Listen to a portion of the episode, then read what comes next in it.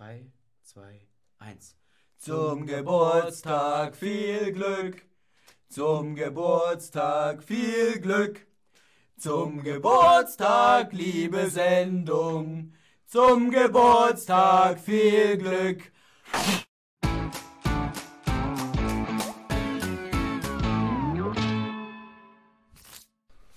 Yo, Freunde, kommen wir zu unserem einjährigen Jubiläum. Endlich mal zu der Ankündigung, die wir noch nicht angekündigt haben. Ja, und die Ankündigung ist dieses Buch hier. Kontrakultur von Mario Müller, der hat uns hier erwähnt, obwohl er die Sendung nicht schaut. Und deshalb machen wir ein Gewinnspiel. Wie funktioniert dieses Gewinnspiel? Wir verlosen drei Exemplare von diesem Buch. Kontrakultur von Mario M. Folgendermaßen. Facebook und Instagram. Da wird das Ganze gemacht. Aber da schaut ihr einfach genau diesen Portalen rein, wie das dort funktioniert. Hier bei YouTube funktioniert es so. Ihr nehmt einen Kommentar direkt hier in diesen Kommentarspalten, ballert den da rein und der Kommentar, egal welcher, der am meisten Upvotes bekommt, ja, der wird von uns kontaktiert und dann kriegt er dieses Buch zugesendet. Lohnt sich. Diversität ist einer der zentralen Werte unserer Zeit. Diversity first! Ja, und alles andere ist dabei zweitrangig. Qualifikation? Ach, wer braucht schon Qualifikation? Wenn Frauen was wollen, schaffen die das von ganz alleine. Und wenn nicht, dann liegt das natürlich an der männerbezogenen Gesellschaft. In der Cosmopolitan aktuelle September-Ausgabe heißt es, falls Sie einen Jobneustart brauchen, werfen Sie doch einen Blick in die IT- und Technikbranche. Top-Chancen und auch die Bezahlung ist überdurchschnittlich gut, besonders für IT-Projektleiter. Nur blöd, dass auf Ihrer Festplatte im Kopf 0,0 HTML-Codes gespeichert sind. Macht nichts, denn viele der suchenden Unternehmen bieten Quereinsteiger sogar Schulungen an, die sie neben der Arbeit absolvieren können. Man muss also gar nichts können. Einfach nur Frau sein würde vollkommen ausreichen. Ja, und dann trifft die Ideologie auf die Wirklichkeit. Das Weltbild wird erschüttert. Aber hey, wen wirft das schon aus der Kurve? Na, Joy Harris zum Beispiel. Eine 40-jährige Rennfahrerin, direkt aus Brooklyn. Ja, die wollte sich halt als Stuntfrau versuchen. Und nachdem sie einen bestimmten Stunt fünfmal probiert hat, dann verlor sie eben die Kontrolle über das Motorrad.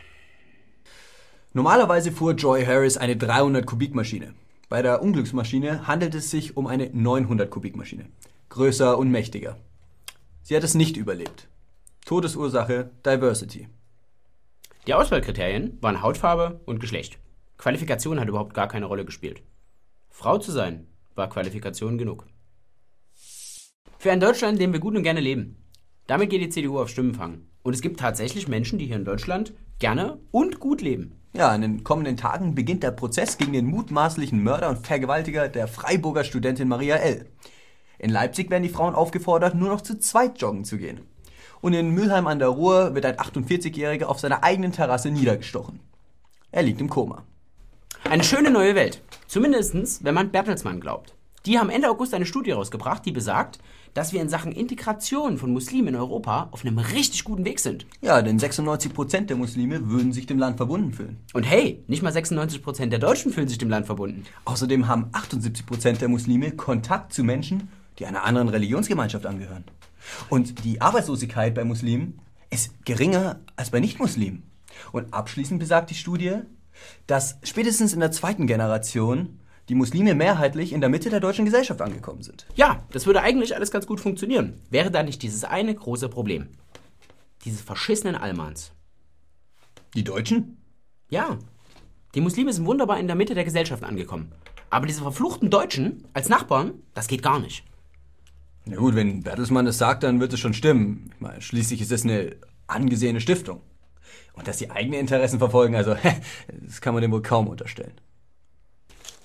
Ja, aber wenn man sich die Studie hier mal so anschaut, dann merkt man, dass die völlig einseitig ist. Ich meine, mhm. das Bild auf die Muslime, das ist mehr als geschönt. Und die Zahlen, die ergeben überhaupt gar keine Logik. Ja, und das, so sieht es auch äh, Ruth Kuppmaß. Er ist Professor für Soziologie und Migrationsforschung an der Humboldt-Universität in Berlin. Und der hat zur Bertelsmann Stiftung Folgendes zu sagen. Die Bertelsmann Stiftung benutzt Zahlen, die jeder anderen Statistik widersprechen. Es sind Fantasiezahlen, die nicht repräsentativ sind. Ja, aber auch die Fragen der Bertelsmann Stiftung zur Religion haben jetzt nicht besonders viel dazu beigetragen, aufzuklären, wie gut denn Muslime jetzt wirklich in Deutschland integriert sind. Unter den Fragen waren zum Beispiel, wie häufig meditieren Sie? Oder wie oft haben Sie das Gefühl, mit allem eins zu sein? Hört sich eher an wie ein Einstiegsfragebogen für irgendeinen esoterischen Zirkel, aber naja. Ja, na, die Studie sagt ganz klar, auf der einen Seite gibt es die grummeligen deutschen Nachbarn und auf der anderen Seite die integrationswilligen und fleißigen Einwanderer. Und wenn man da einfach ein konsequentes Fazit ziehen würde, müsste man sagen, es müssen nicht die Einwanderer in die Integrationskurse, sondern die Deutschen. Integration ist ein ziemlich unbeliebtes Wort äh, bei Jumma, weil ähm, wir uns äh, natürlich nirgendwohin integrieren müssen. Im Frühjahr regierte in der Politik die Angst vor russischen Hackern. Sie hätten den US-Wahlkampf beeinflusst, und zwar zugunsten Donald Trumps. Zumindest behaupten sie das. Und jetzt auch in Deutschland, so kurz vor der Bundestagswahl, befürchtet man quer durch alle Parteien hindurch eine ähnliche Mischung. Aus gezieltem Hacking und Desinformation. Kannst mal runter in den Keller gucken? Ich glaube, die Russen sind da. Ihr Ziel? Die Bundestagswahl zu beeinflussen. Ja, deutsche Geheimdienstchefs waren explizit vor russischen Hackern. Und es sind schließlich nur noch drei Wochen bis zur Wahl. Aber wo bleiben eigentlich die Russen? Mit Hilfe von gehacktem Material, Fake News, Cyberattacken, äh, Cybersabotage und Cyberspionage sollten westliche Demokratien angegriffen werden. Eine Abwahl Merkels wäre für Putin ein Erfolg. Das sagt zumindest der Geschäftsführer der CDU und CSU. Und Rot-Rot-Grün wäre für Putin die Wunschkoalition. Für den Ernstfall stehen Ressourcen des Bundesamtes für Bevölkerungsschutz und Naturkatastrophen zur Seite. Ja, man will damit die Deutschen vor Falschnachrichten bewahren und vor geleaktem Material schützen. Vor der Gefahr wurde also schon lange gewarnt. Aber jetzt gibt man auch schon ein wenig Entwarnung. Denn die vielen Erklärungen und Warnungen seitens deutscher Politiker und deutscher Sicherheitsbehörden hätten die Russen abgeschreckt. Genauso wie man es auch beabsichtigt hat. Naja, vielleicht gehen die Russen auch nur so verdeckt vor, dass wir es überhaupt gar nicht mitbekommen. Zum Beispiel im Sat1 TV-Duell zur Wahl 2017. Ja, da hat die vermeintliche Krankenschwester Dana Lopschkendorf, wenn ich mich da nicht ganz irre, an FDP, Linke, Grüne und AfD eine Frage gestellt.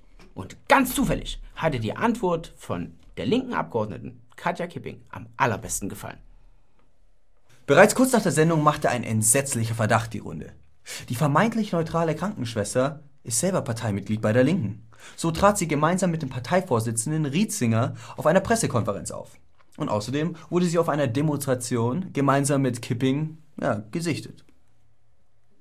So, die Russen haben also seit 1 unterwandert. Hm.